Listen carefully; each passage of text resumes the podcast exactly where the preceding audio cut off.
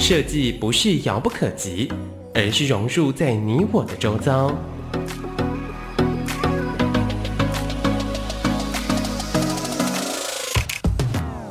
设计台湾，带您认识当代最具代表性的设计。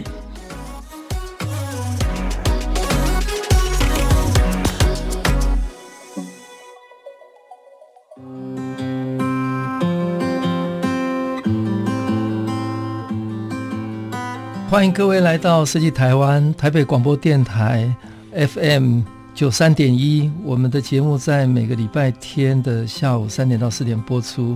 那今天我邀请到两位我非常敬佩的 的老朋友哈，第一位是台北艺术大学艺术行政与管理所的呃所长于国华于教授。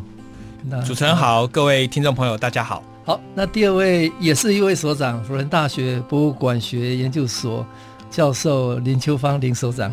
院长好，大家好。好，这两位都是我过往非常呃敬佩的，也很熟悉的好朋友哈。那我来跟各位介介绍一下余国华余所长哈。那余所长是北京大学艺术学院的博士，那他也是台北艺术大学传统艺术研究所的硕士，也是。很特别哦，那大大学是成大航太工程。那呃，国华所长是文化创意界的一个跨界实验者。那很特别，他的经验从大学念航太工程，那之后又研究所又有文资的经验，也是一个艺术学的博士。那更特别的，他的工作经验担任过非常重要的联合报啊、民生报的记者。那也在我们的文创产业里面非常重要的一个品牌，叫做学学文创哦，担任过执行长。那于所长也是表演艺术联盟的理事长哈，那艺术行政管理研究所的教授。呃，他穿梭在各个不同的领域，那思考跟学习。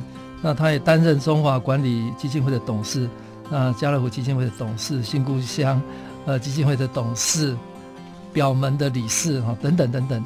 那于所长也长期关心两岸的表演艺术、那文创产业跟创新创业哈，那城乡社区的发展，那也策划了华山艺术生活节、文化创意产业政策发展的研究，那还有很很多的这个专案也获得了很多的奖项，那其中包括第十届台湾杰出新闻人员研究奖，那第五届台北文学奖跟。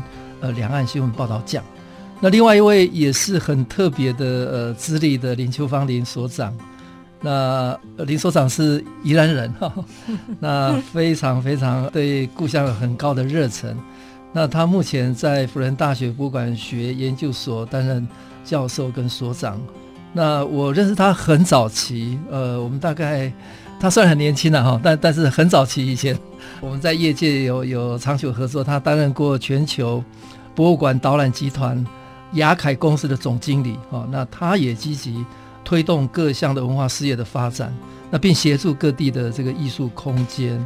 那二零零三年啊，也担任过台北故事馆的开馆的馆长。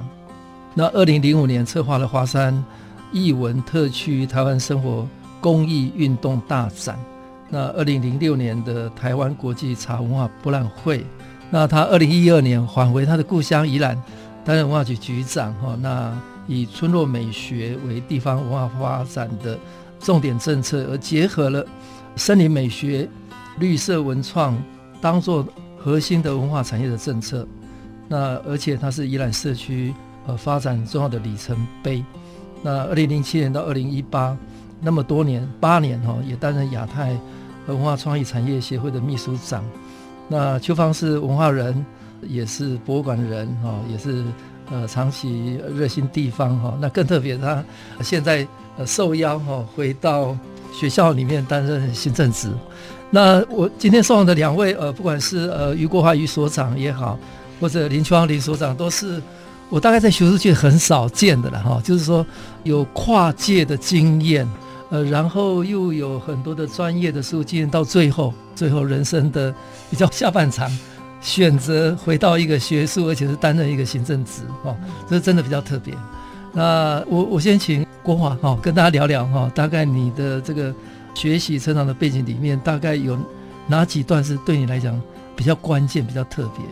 好，谢谢主持人。刚才主持人在谈我的资历，我就开始紧张了。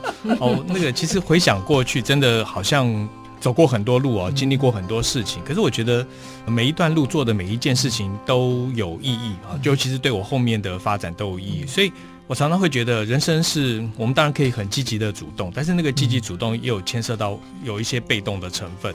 有一些机会来了，或者有一些使命，你必须要去完成。那个有的时候是没办法选择的，那只能说我们一直从过去的经验里面去累积面对未来的能量。那以前我大学念航空工程，是因为我高中的时候，那时候有一位很有名的人回来，叫王干俊，他是第一个上太空的中国人。好，那他在两岸那个时候都很受重视哦。那他是我们师大附中的学长，他回到台湾就到师大附中演讲。那对我的冲击非常非常的大，我觉得哇，有为者亦若是哦，应该要这样子啊。所以加上以前我们念理工啊，那从小就对于飞机、汽车都很有兴趣，所以念航空就变成那个时候的选择。可是我们进去练航空之后，才发现我们整个国家的航空工业的政策在那几年有非常大的转变。从那个时候要制造 IDF，我们要自己设计飞机、制造飞机，然后转变成后来航空零组件工业。好，这是一个非常大的转变。好，那那离开。大学之后，因为我在大学参加很多社团活动哦，那救国团的社团活动，所以那个时候觉得，对于跟社会接触这件事情，觉得充满了抱负跟理想。嗯，那我那时候就觉得，继续念航空之前呢，应该要先跟社会多一点接触，所以去当记者。啊，这一念之间就从此不回头了。好，那我在联合报跟民生报一共十五年。啊，那中间跑的比较多都是文化政策，尤其那个时候开始谈文化创意产业。好，那就对这个题目非常的感兴趣哦。那当了十五年记者之后，就发现与其写，然后不知道有什么影响力，不如自己跳出来做。好，所以就到了学学，后来到了表演艺术协会，啊，真的参与在这些组织里面哦。那就从另外一个不同的角度和实物面去参与振兴表演艺术或者是文化创意产业的工作。那这个当然就跟我后来进到学校有关系啊。我又发现，其实最重要的还是人才。我们大家都讲人才培育，大家都说人才重要，可是常常就变成是一句口号。嗯，好多像主持人这样的，一直一直都在学校教育人才哦。那到后来真的感受最深刻的就是，未来的机会都在现在的人才啊。那与其我们一直谈说人才需要如何如何培育，不然就自己进去找方法培育啊。嗯，所以大概整个过程大概是这样。不过我觉得回头看起来，整个生涯的改变最关键的是我在大学的时候参加很多救国团的活动，我觉得那个对我后面的发展影响非常的大。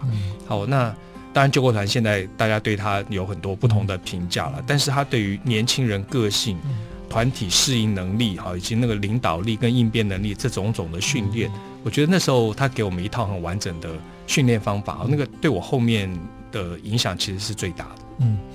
刚刚呃，于所长跟我们聊，就是他其实是一个非常跨界的，或者我们现在讲斜杠了。嗯、那接下来也是一个非常跨界斜杠的。呃，秋芳来，秋芳跟大家聊。那个，哎，基毅董事长哈，我们认识哈很久了。我记得我们认识怎么认识？我们是一起去，我们一起去西班牙，两千年的时候，啊、我们一起做故宫。那时候我记得你是。第一次帮故宫做一个策展的展示设计，那我们就是团队嘛，哈。那我是负责博物馆教育跟产品开发、文创，所以那时候整场那个，我记得我们的认识是因为在抢口红，抢那个达利那个嘴唇，然后我们就哇，你要在现场做一个大型装置，然后我也需要那个原样，然后就很好玩，所以其实是嗯，就是很特别。那个其实是一九九九年，那个话说已经刚好二十年了，对不对？啊，二十年了。那你才二十几岁？像二零，对啊，对我看起来像二十几岁，千万不要数学太好去加总哈。那刚刚提到斜杠，真的，我自己觉得生命哈，庄子有句话叫随顺自然，这是我半年前呃很认真的去想这句话，就是我们平常讲随缘，那实际上讲庄子的话看起来比较有学问，叫随顺自然，就是自然。它会有一个流，自然流，那你就是你的生命的流动，其实是很多因缘际会。有时候就像刚刚国华讲的，其实有些事你是主动，有些事你是被动，被动的发生。那被动发生，其实它里面有一些冥冥中的主动，产生了这种被动行为。所谓的主动是说，你每一个当下，你其实都很认真的活着，认真的工作，然后你就会被被动的发现你可以做什么。所以我有很多机会，很长的时间，我感觉我工作都没有在找，都是人家来 找哈。那也不是说那个说有什么厉害，是就是那个因缘就是这样，你就一直累积了某种东西被看见，然后你就自然就流到那个流去了，就掉到那个洞。那到那个洞，你就很认真的去做，然后又掉到另外一个洞。那我觉得是很有趣的一个生命现象。那我你要讲我从小就是几个关键，我觉得就是说。我是我常常讲，我如果有一些机会演讲或对年轻人，我常常会感恩一件事，就是我从小在大家庭长大，是农村家庭。那我从小就要种田，那有时候穿衣服，人家不会觉得你是乡下来的，可是真的我真的是乡下来的。那呃，就是说这个种田，这个身体发肤这个锻炼，我觉得蛮重要，那个意志力。那我们跟阿公啊，从假日都是在种田，然后番薯藤什么的。那小时候很认真工作，就是阿公，我已经做好这这个一百公尺的番薯藤翻好了。我阿公说好，那你第二个继续，就是第二股继续走。那这件事情，我就发现到说，哦，啊，你这样勤奋，你要做更多事情哎。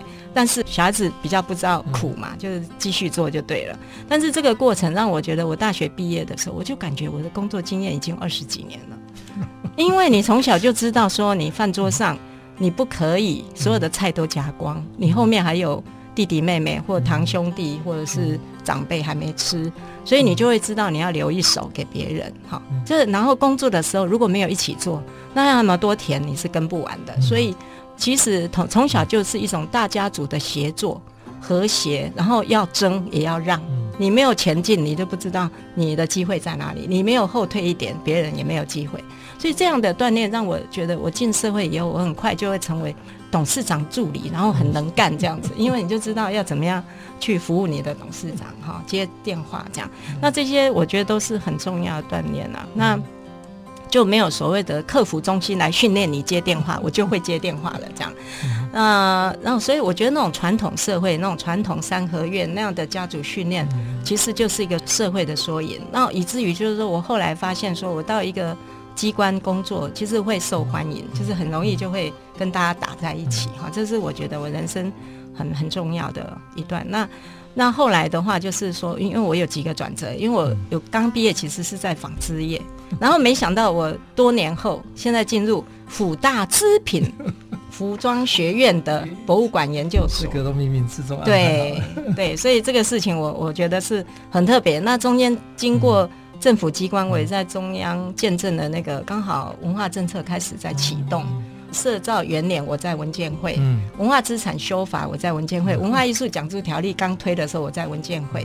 啊，然后这个公共艺术在推的元年，我在文建会，所以我见证了。然后国家文化艺术基金会创会，我在文建会，结果就进入做第一批的干部，所以这些都还蛮感恩的。然后最后就进到这个呃外商哈，外商的博物馆集团，那当了跟国华当记者一样，差不多快十五年这样。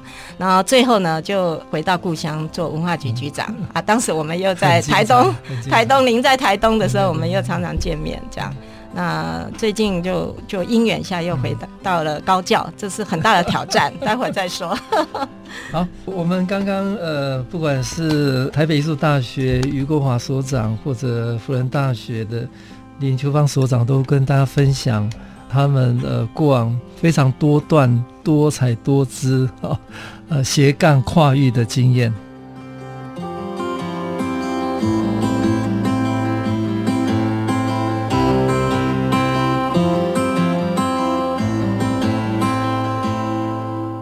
各位听众朋友来到设计台湾。我们每个礼拜天下午三点到四点在台北广播电台 FM 九三点一播出。我是节目主持人台湾设计研究院张基义。那今天我们邀请到两位非常特别的来宾。第一位是台北艺术大学艺术行政管理研究所余国华所长。那另外一位是辅仁大学博物馆学研究所所长林秋芳。那刚刚两位都跟我们介绍过非常丰富精彩的跨域跟斜杠人生。那接下来我们来谈几个比较特别的主题，因为两位都在台湾的重要的时间点参与台湾的不管是文化政策、产业的改变，那现在也在教育界服务哈。那现在目前有一个很大的议题，就是全球呃面临很大的这个资源的挑战。那所以我们现在来聊聊怎么样用设计来爱地球了。那像我们在设计界里面常常在谈怎么样回到联合国，现在有一个叫 SDGs，呃，一个永续发展指标哈。那也许从设计的观点来看，不见得设计最美、最漂亮的产品是还是最重要的哦。也许有机会透过设计的流程，创造新的设计的生态系。能够让环境更永续，才是设计师或者设计产业可以为世界做出贡献的哈。所以，我想请两位从一个比较宏观的观点来看，怎么样用呃降低污染源开始，比方说政府的美感设计如何透过系统的机制来解决。那我们知道，现在全台的各机关哈。印了很多文宣哦，那我们到处开会，一定有很多的赠品。那其实背后这一些都是非常浪费，而且也没有品质。那怎么样有一个新的可能性能够改变哦这样的一个机制？余国华哦，余所长跟大家聊聊。好，谢谢主持人啊、呃！我想那个主持人提这个题目真的很有很有宏观哦。那这个我我相信这个可能应该是很多设计师都在思考的问题。那过去其实很长的一段时间，我们把经济发展都建立在消费上面。那所以设计师好像他们很重要的工作就是不断的促进消费，就是设计跟生产各种各样消费者会喜欢的东西。那所以可能会变成越来越过度包装华美，然后甚至可能很花俏。好，让大家不断的去追逐着新的流行，然后把旧的东西一直堆在家里。好，那其实我们现在其实越来越发现，我们地球的资源其实没有办法支持我们这样子无限制的消耗跟使用。那其实像现在这个疫情呢，其实刚好也让我们大家重新都思考一下，我们是不是应该。要改变一下生活的态度。那我我看到最近不管是国内国外的媒体都在讨论这个问题哦。好，忽然之间海豚跑进了威尼斯的运河，然后那个地球的卫星看到了以前被乌烟瘴气笼罩的地方，忽然出现了晴天。好，那其实我们重新去思考，人类到底需要多少资源？我们需要这样这么多的消耗吗？那其实过去人类无限制的我们这种呃这种消费，其实是。是把全世界人都应该共同拥有的资源集中到少数富人的社会，那那其实我们是在消耗我们共同的未来，或者是他们的福祉。那所以我觉得这个整个行为应该有重新有一些新的调整。那事实上这里面有两个问题啊，一方面我相信设计师早都在思考这样的问题了。那事实上很多的很多的产品或者是呃很多的包装越来越简单，越来越强调环保，好，那这样的行动已经在发生了。我觉得更大的一个是。政府跟消费的行为，好、哦，怎么样去配合这样子的的潮流？那譬如说，消费者他们要认识，那我们共同处在一个地球，然后如果我们都要用现在可能我们先进社会的生活，不管是纽约或者是东京，甚至台北，我们可能需要好几个地球才能支持全世界过这样的生活，这是不可能的事情。所以每一个人都要在消费这一端要重新检讨我们自己的消费，我们的行为。那政府其实更应该站在这样的角度哦。那呃，台湾就很特别，政府其实是非常大的艺文活动、设计活动哦的的支持者。那其实，在他的政策或者是他的计划里面，就应该要把这样的想法放进去。那事实上，我都觉得设计哦，可以可以改变改变整个。环境资源的使用其实已经不只是在商品，譬如说我们现在在讲的古迹在利用，啊，环境空间的的永续发展，那其实全部都是靠设计把一个已经不合时宜，甚至可能应该要被废弃的空间房子拿来重新使用。所以我觉得设计在这个环境里面可以，啊，在这整个发展过程里面可以扮演非常重要的角色，因为设计其实就是去解决问题，而且解决的非常漂亮。好，那我是觉得消费者跟政府其实都应该要有这样的认识啊，我们。要把这样的概念放在我们不管是政府的采购，或者是我们自己个人的消费过程里面，我们要去支持这些也许不是过去想象中的最时髦、最酷、最 fashion，然后最炫的东西，而是它有一个环保或者是永续的概念在里面。我们应该支持这样的设计啊！我觉得这应该变成是一个广泛的。呃，一种价值信念。谢谢余国华余所长。那接下来，呃，林秋芳所长，对，针对这个议题，延续一下，就是我我记得，其实我们小时候的生活哈，嗯、没有很久以前，大概四十几年前，其实都很有机，嗯、就是那个时候的化学肥料或是什么是很不普遍的，嗯、反而是要买那些东西是贵的。嗯、那后来那个惯性农法或者是呃基层的一些土地就越来越污染了，嗯、那就是可能很多精耕啊，或者是很多味觉需要诶更甜的水果或者更什么，所以一很多东西一直改良，然后需要很多。化学或是一些添加物的一种助长哈，助长或是生长激素等等哈。那我觉得这些东西都已经严重在破坏地球。我最近在想，这个冠状病毒其实是对人类来讲是好事。那可能地球因为这一波疫情，如果有正向的影响，它可能多活一百年。嗯，那短期的影响，搞不好多活个十年，就是地球的破坏。对，就是说这只是一个假设的这个可能性，但我觉得是会发生。就像国华刚刚讲的。这件事情连我们个人都在思考了，天空都变亮了，然后空气变好了，哈，很小鸟会飞过来，哈，海豚会越界，哈，那等等都是非常好的。那我现在在想到，我们回到这个题目，哈，就是政府的美感设计怎么样透过系统两个层次的污染，一个是真正的视觉污染，一个是真正的物质的环境的污染，哈，你浪费地球，你乱设计，我从入口文化局拿到一个 DM，我跑到厕所就直接丢在厕。厕所的洗手台上面，甚至于这沿途就在地上就看见了散乱的 DM。那这些东西其实你文化局也做了，你公理处也做了，县政府也做又做了一个版本同整的。那要做这么多吗？啊，然后谁在把关？那政府的机制在哪里？我觉得。我会有个突发奇想说，好，我们前阵子有倡议说，县政府、市政府，因为县市政府是最重要的，是架构整个台湾很重要的。可是还有一个更重要的是基层的乡镇公所。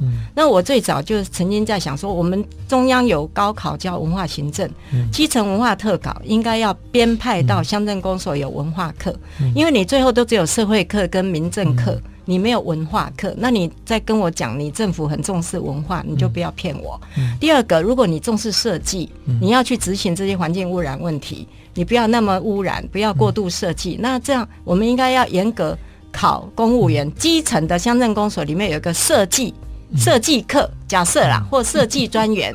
设计专员长在文化课里面，假设了哈，那就一条边，就像我觉得算账很重要，所以我有主计单位的审计一条边。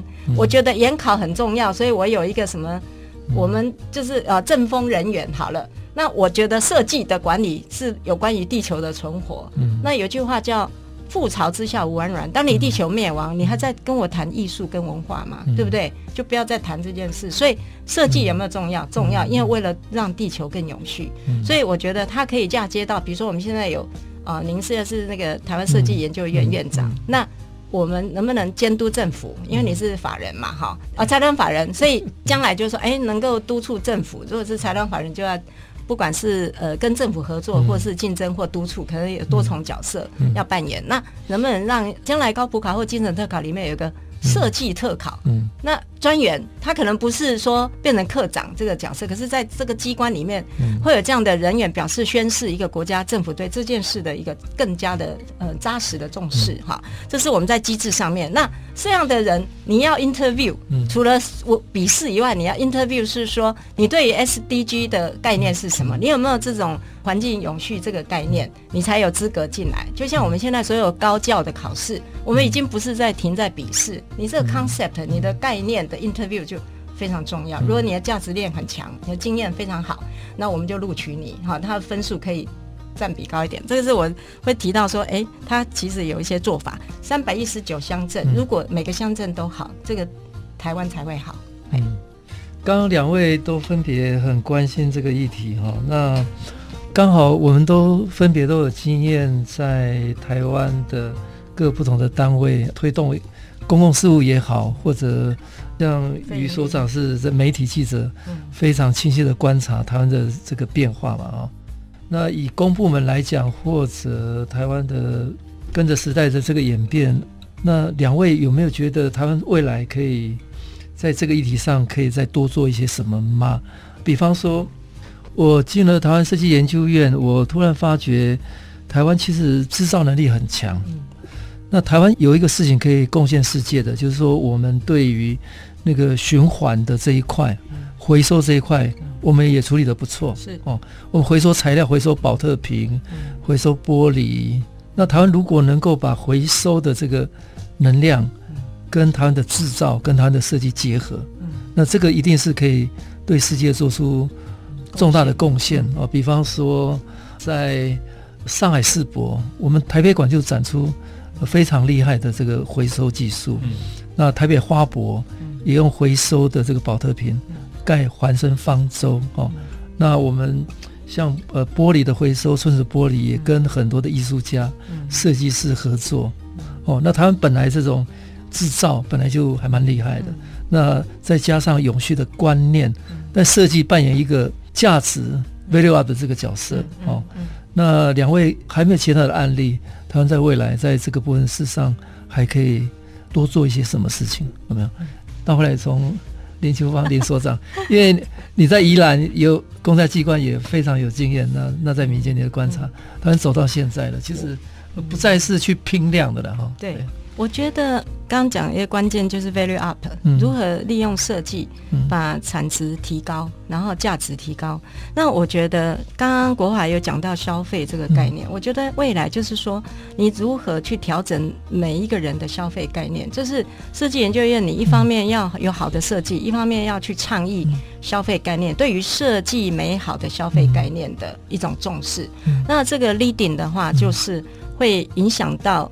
你愿意花多五百块去买一张椅子，而不是买一个塑胶椅？嗯、那人民用行动，因为现在的政府是民主国家，嗯、我们没有办法说你王永庆这个厂把它石油提炼厂关掉，嗯、所有的化学纤维关掉。嗯、其实我很最想做这件事，嗯、就是说如果国家可以明定说这些都关掉，我们做一个宣誓，因为国家。可以管理嘛？好，但是因为你这是企业的民主、民主的这个经营的那种可能性，你不可能，它的他的权利嘛。那哎、欸，我有想过说，那我们的纤维，纤维可不可以纤维规定说，哎、欸，我们愿意人民就是店家卖 fashion 的时候，你可不可以百分之五十是以上天然纤维，我就鼓励你。问题是这也没用，为什么？它只要有含量百分之十或多少，嗯、你再回收，它就有塑胶粒，嗯、它没办法烧。嗯、所以这个事情你就是要 pure pure nature 的这个鼓励这个 pure nature 的设计。嗯、啊，怎么样从那个从大自然里面。取之于材，然后再回归到大自然。这这个的设计概念就是循环设计上面，比如说凤梨皮啊、香蕉皮或者什么树皮，怎么样去再加工这样的一种设计概念，我觉得就是非常好，就跟回收一样，从天然材料再加上回收的可能性，那这双轨制就会变成非常棒的一个循环设计的可能性。嗯，好，这一段非常谢谢台北艺术大学余国华所长跟辅仁大学林秋芳所长跟大家分享。爱地球，从降低污染源开始做起。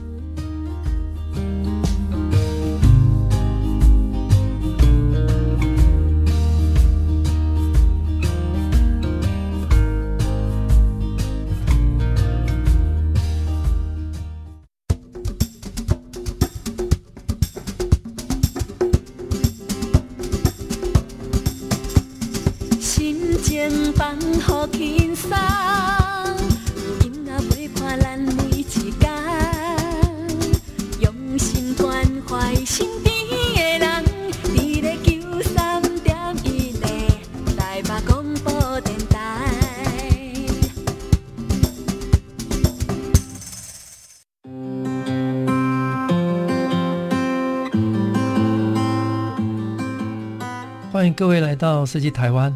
我们每个礼拜天下午三点到四点在台北广播电台 FM 九三点一播出。我是台湾设计研究院张基义。今天非常高兴邀请到呃台北艺术大学余国华所长跟辅仁大学林秋芳所长跟大家分享哈。那刚刚前一段我已经跟大家聊过了哈，这个设计爱地球。那接下来我们再进一步聊，我们谈的这个设计爱地球还有很多的。可能了、啊、哈，那我当一个设计师或者设计的一个从业者，我们在谈以前我也谈过几次，有一个叫设计阶梯，设计阶梯没有设计就不用说了，但是它设计阶梯的第一阶哈是谈一个最基本的设计的美学是形状的美学，那但没没有什么不好，但它只是设计的最初阶而已。那下一阶如果可以透过设计来改变流程，能够解决问题，获得更高的这个价值，它是第二阶。那如果设计再往上走，它是一个战略，它是一个塑造一个生态系统。所以，我我们现在在谈的这个议题，永续、绿色设计、循环设计，其实它是谈的一个比较高的这个价值。那我知道两位都很关心这个议题，所以先请呃林秋芳林所长跟大家聊一下哦，因为他他是宜兰人哦，那从小。跟这个土地有很密切的关系。那我知道秋芳很忧心，我们现在这个快速生产、快快速消费，因为塑胶很多是没有办法回收了哦。所以我们现在在台湾也也有一个大的议题叫减塑这个议题，嗯，跟大家聊一下。嗯，主持人好，各位听众，嗯、呃，我在。二零一二年返乡的时候，我做了一个文创政策，就是延续我们以前有一个老县长叫陈定南，那他就是非常重视环境，跟曾经跟那个大财团对抗六亲的问题，哈，那赢得电视辩论，那获得非常多在地的乡亲的支持，就是那个宜兰的环保意识也是因为这样子慢慢建构起来，然后才有最后的一个文化立县。那后来到了我们的。接一棒的时候，我们作为一个社会中间分子，我们愿意把承续这样的环保传统，在宜兰我们就长了一个叫绿色文创森林美学。从森林里面，从这个大自然里面，我们到底在上面加法加了文创以后，到底怎么样对土地是友善？那因为现在文创年代，全世界都在谈文创的时候，你会大量的设计、大量的生产，嗯，新的如果是不良设计或是不良的材质，它真的就是不良的污染土地。嗯、所以我们会希望说，哎，经过好的设计以后，怎么样回归到土地循环的价值上面，然后去呃所谓 value up 哈、嗯，怎么样去增加这个产品的价值，嗯、然后人民在消费的过程之中是心安的，然后也没有因为个人的。欲望而破坏土地，哈、嗯，那对社会、对地球带来污染，哈，那我觉得这就是我们在作为每一个人的角色的时候，他可以去扮演的。那回到就是我个人，我现在每天去菜市场买菜或超市，我就看到很多塑胶袋。嗯、我买一盒鸡蛋，不管是在超商或超市，在传统菜市场，你就会看到有一盒塑胶的盒子。那传统的。买菜行为，鸡蛋你是用纸袋去包，而且是很粗糙的纸，呃，甚至于是你会有一个什么嘎鸡得呀这样子。那现在就是太多了，我觉得我一个礼拜的垃圾量都太多了，我很想要改变这件事。那可是当我去从一个职场下班的时候，我是没有办法。回家再去带一个什么环保袋的时候，你买到就是那些东西。我是尽量会带了，但是我觉得这个量体真的太大了。那我觉得这个到底要怎么样去透过社会的设计或者是倡议，让政府这个机制得到奖励？是不是有一些，譬如说政府对于每天的垃圾的这种数量的管理跟奖励政策，可以来诱发人们在日常每日的日常小日子里面。你就愿意去实践这样，当然我觉得很多人会去做，但是我觉得那个量还是很少，因为你这生活之中就是这么多的过度包装的东西存在着。那我觉得这是从每一个产业链的上下游都要一起去做，甚至于说有塑胶的东西是可溶塑胶这个东西。因为前年我去台南设计展，看到凤梨皮啦，或什么所有的那种再利用啊，作为什么潜水衣呀，其他替代材料可以用，非常棒。那我就很感动，所有的再生原料的再利用，在循环设计上面。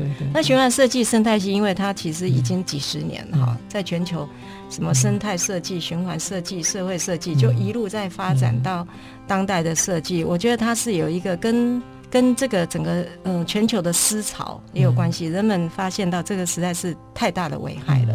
那我觉得这是刻不容缓呐、啊。那这都是每从每一个人做起，然后再进入到地方的话，也许国华可以多讲一些怎么样？好，刚刚呃，邱所长跟大家分享就是那个台湾应该要从一个塑胶的大国变成一个减塑的大国。对，哎，因为我们是有能力。从生产端开始做改变。那接下来我知道国华呃，当过记者那么多年了哈，所以对台湾的这个变化还蛮敏感。但是国华这几年让我很感动的，他不止在学校投入高教，他也关心很多的地方的发展。那这又回到土地，台湾这块土地是不是有可能用新的观点走出新的路？那包括他在华东地区有投入很多让人很感动的事情。来，郭老师长跟大家分享一下。好，谢谢主持人。其实我们会去花东，也是跟我们的主持人张继在 在台东当副县长有关哦。就忽然之间，花东成了大家都会去关心他的地方，然后才发现我们真的忽略他太久了。嗯、那我想，这个设计可以可以用在这个地方创生啊，这是我这几年一直在寻找的答案。因为我前一阵子开始研究一个题目，就是人跟土地的关系为什么会脱离。嗯、那后来发现，其实，在一百年前，呃，中国哈那时候。就已经在谈这样的问题啊。那那以前过去的农业社会啊，农村农村的经济主要是靠两个东西，它它不是只有靠农村，譬如说稻米，好，那通常那个稻米呢，它会有农忙跟农闲，那人力在农忙的时候呢，就参与在农作里面；农闲的时候呢，这些人其实是在做家庭副业、手工业。好，那个地方有草，可能就做扫把；好，有竹子，可能就编编篮子。好，就是这样子，就是在这种主业跟副业之间的调节，把人留在土地上。那可是后来逐渐产生了分离，分离的原因是因为有几个重要的原因啊，就是第一个就是他们的所谓地方的这些工艺品卖不出去了，嗯，好，没有办法卖到乡村以外。第一个可能就是新的材料，比如说塑胶啊，取代了原原来这些传统工艺跟原始材料的的产品。第二个就是大量的工工业工厂生产，好，它取代了过去这些这些土货。第三个就是时髦的舶来品进来。好，所以这个都是全球化带来的结果，工业化带来的结果。所以那乡村的人没有办法靠副业，那只靠主业，那其实变成在农闲的时候就很多闲置人力，甚至根本也没有办法养活这些乡村的人口，所以人就离开了乡村。好，那所以就造成了人跟土地的剥离。好，那乡村最后的两个资产，第一个就是人力，人力移到其他的地方去赚钱。我们看到现在人大量的往工业区，哈，中国大陆更更是明显，到工业区啊，离家一年才能回去一次，啊，就是人的剥离。另外一个更悲惨的是，连土地都守不住了，他把土地也卖掉了，那就彻底跟土地剥离。好，那这个是我觉得乡村最惨的情况啊。所以我后来发现了一个，我我称之为“流流补偿”啊。第一个是流动的流，第二个是停留的流。嗯，那补偿就是这两个会互相停留。如果我们想要做地方创生，我们希望人停留在乡村，我们要解决流动的问题，就是人不能流出去，也不能让土地流出去，所以就要让钱流进来。嗯好，那乡村的货物就要流出去。嗯那乡村的土货或者是这些农产品怎么样流出去，创造价值，让人可以停留？这时候需要大量的设计的人参与。好，那创造新的产品、新的商业模式。好，那新的供销方式。那所以我们在东部，我们看到。尤其台东啊，花莲这一带，台东现在也很明显，就是很多年轻人开始回去了。那我非常非常感动的就是，这些年轻人回去很多是做务农，或者是跟跟最基层的农民有关的工作，可能是做民宿等等，非常非常的虔诚。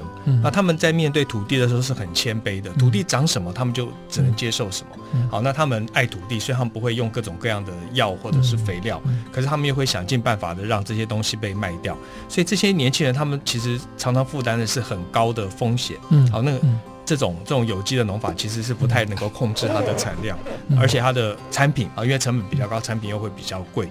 可是我我们就看到这些年轻人愿意做这样的事情，那个背后是对土地的爱。嗯，啊，所以我我都觉得这整个的整整个呃，让我看到的有一个新的。我我称之为就是整个啊农业或者是工艺的小革命正在发生，那这些人后面有很多设计师在帮他们，所以我觉得如果有更多的设计师参与，更多的消费者参与，去注意到这样的新的潮流，好，那我们重新去去思考使用这种天然材质的工艺产品的东西进到我们的生活，当我们接受这些东西，不只是我们帮助了这些初级生产的农家或者是乡村的人，那这些东西基本上都是可以回收或者是。呃，可以回收再利用，或者是它可以，它可以在自然界腐坏的东西，所以它也减少了我们过度依赖塑胶的这种污染。好，那然后它又保存了地方的文化。好，让一些人如果他到他离开都市到乡村，可以找到新的生活方式。嗯，所以我觉得他重新可以找到那种呃人跟土地跟自然之间的平衡。嗯，那这几年台湾很多地方都在讲里山哦，就是人跟自然共创的一种生存的智慧，而不是把自然所有资源为人所用啊，就是予取予求，我们要怎么样消耗都可以。我觉得那是重新在思考人跟自然的关系。好，那这次疫情其实我觉得会加速我们去思考人需要怎么样的生活。嗯、那一个病菌就让我们人类发现，我们其实并不是真正的万物之灵。嗯，我们真的要对自然谦卑，我们要去替未来的我们的子孙后代想一想哦。嗯、那我们今天留给他们什么样的资源？他们还有什么样的机会？那他们可不可以用不同的方法去过更好的生活？嗯，所以我觉得整个设计已经不只是产品设计了，它其实是参与在一个新的一个。整个消费或者是社会的概念的建构，这里面需要有非常多的产品，非常多的商业模式，好被设计出来。那呼唤大家共同来重视这样新的面对新的生活方式，去拯救好我们那个已经无法消耗的、无法负荷我们这么过度消耗的地球。嗯，两位都聊到，不管是减塑也好，或者地方创生也好，这个都跟台湾这个土地息息相关了哦。那因为我是研究都市城市发展，所以我我看到，当然到目前为止，世界所有的人口还是往大城市移动，但是陆陆续续的农村也有新的机会释放出来了哦。不管是地方创生也好，或者我们在农村看到新的可能性，所以也许未来这一块是，呃，是台湾是可以好好再来思考。哦，透过设计的参与，把社会的这个议题带进来，创造一个新的价值链或者生态系统。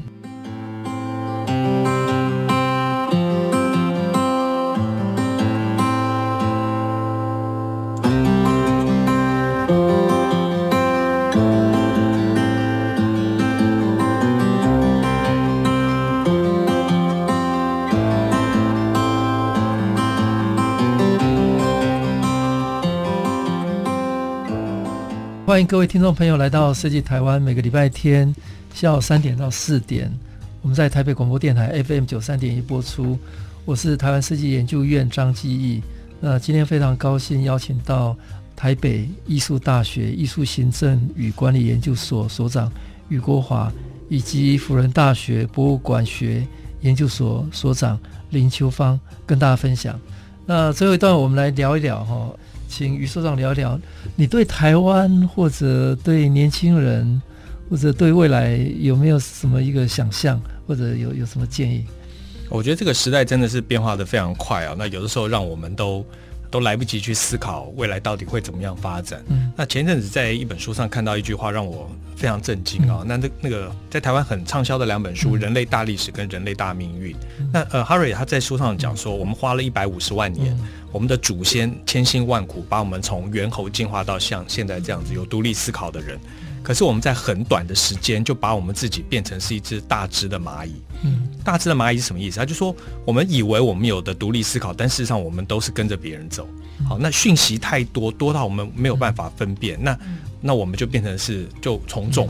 我们都认为我们是在非常有自觉的意识下去。主张了什么，或者是赞成了什么，但事实上，我们都是在被操纵的。从我们的口味，从我们的选举，从我们的消费，每一件事情都是被操纵的。好，那甚至有人呃用各种各样的方式就可以去操纵群众。那所以，其实在这个过程里面，我们其实失去的是我们自己，可是我们自己不知道。那所以，我觉得面对这个未来，其实人要重新找回的是自己的本心跟本性啊。那所以过去大概半个世纪以来，随着整个经济的发展、大众传播媒体的发展呢，尤其是像广告啊这样的一个产业的发展，我们被灌输了太多的讯息，好像我们需要什么，我们通通都可以用消费来解决。那我们如果没有办法买到，我们就只好去赚更多的钱来买。但事实上，回到人的本心或者是本性，其实生活不应该是这个样子。我们不应该是拼命的去赚钱，然后用用钱来支付本来我们可以自己做或自己。照顾的事情，譬如说，我们可能要把小孩交给别人照顾，所以我们要赚更多的钱付保姆费；我们要外食，所以我们要赚更多的钱来负担外食的费用，而不是自己照顾小孩或者是自己煮东西。所以，我觉得，其实，在世界变动这么快速的情况下，唯一的方法其实是更安身立命去想人到底需要什么。那我们现在发现很多的病症，或者是很多人类对于这个环境的不适应，来自于人的生物本性本能。好，那。我们一百五十万年的演化没有办法接受这么快速的，在这么短时间内的快速变化。我们的饮食、我们的生活习惯完全改变了，可是我们的身体其实没有办法负担的。比如说，我们吃糖啊，这个是祖先演化的结果。吃糖会让我们感到幸福，可是祖先从来没有那么多糖。我们现在随时都可以吃糖，拼命吃糖，感受到非常多的幸福。可是我们的身体是不能处理这么多糖，所以我们其实要回到人的本能去思考，我们应该过怎么样的生活。那所以我们会突然发现。我们其实不需要那么多，不需要买那么多东西，不需要拼命赚钱去支持所有的消费，而是可能我们可以找到一个让自己啊回到一个人可以过得更快乐的方法。所以我觉得可能最简单的方式就是艺术的欣赏，嗯，不只是美术馆里面的艺术，而是说我们把艺术欣赏这件事情放更大的领域。嗯，我们看到一朵花，我们可以欣赏它。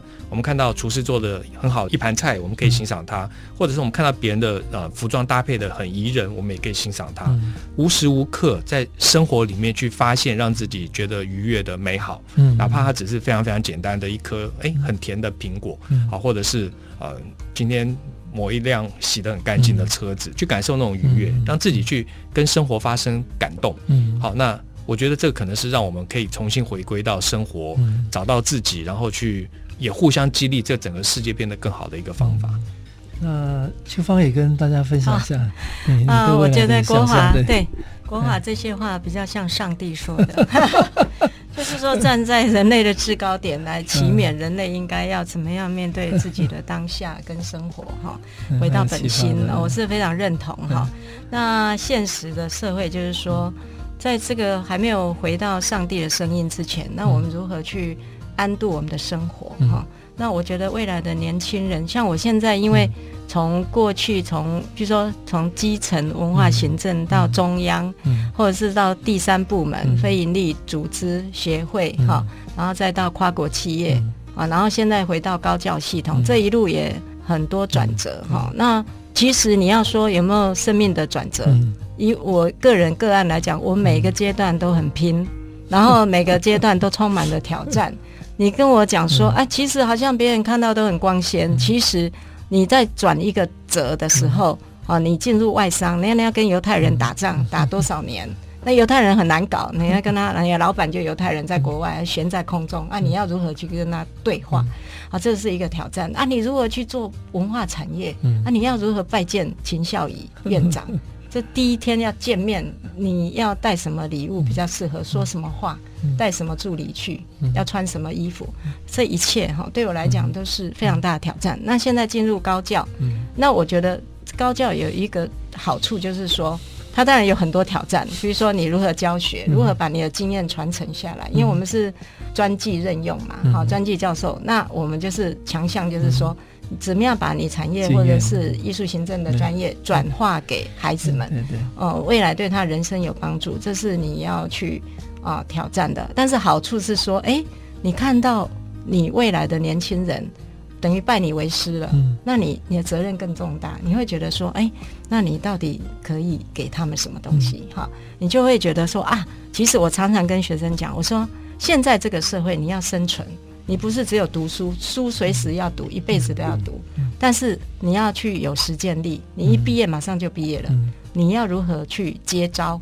面对现在讯息万变的时候，你如何有一种恒毅力？就刚刚国华讲本心，本心就是回到自己本性，然后有一种恒毅力，坚定那个本心，这个是中心的价值要守住，这个很重要。但是你有一个主要的专业，你还要搭两个副业。啊，以前的人会有编竹篮啊，做什么手工业？那你会什么？你现在这个资讯时代、数位时代，你会什么东西？哈，如果很快速的科技时代的在台湾，那你如果会很强的手工业，搞不好你是一个跨领域的很强的人。所以我常常跟他们讲，你出来社会，你社会变化很大。比如说你在某一个行业，结果那个行业就活不下去了，接着你还有第二招，还可以。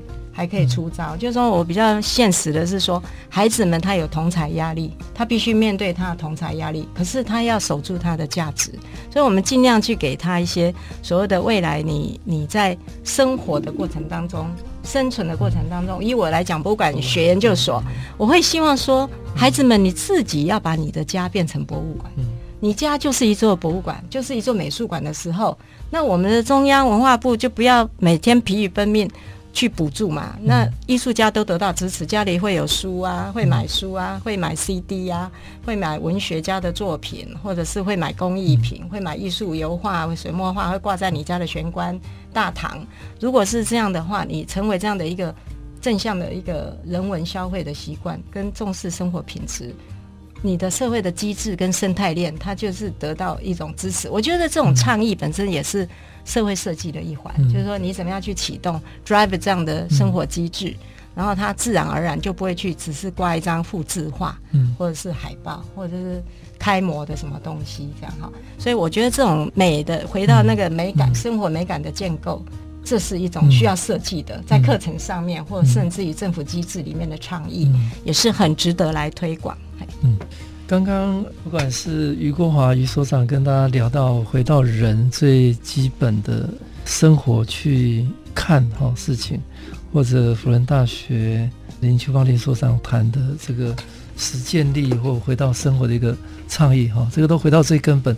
我们最后再再来聊聊这个教育的部分哈，因为国华所长是艺术行政嘛，所以你你最后怎么看待未来的艺术行政还有什么可能？那秋芳是在博物馆学嘛？未来的博物馆有什么样的一个机会？嗯嗯，好，那前几年我们都在谈的是艺术这个行业，艺术行政这个行业很辛苦哦。那其实我觉得未来它的机会在于说，其实会有越来越多的人发现，就是。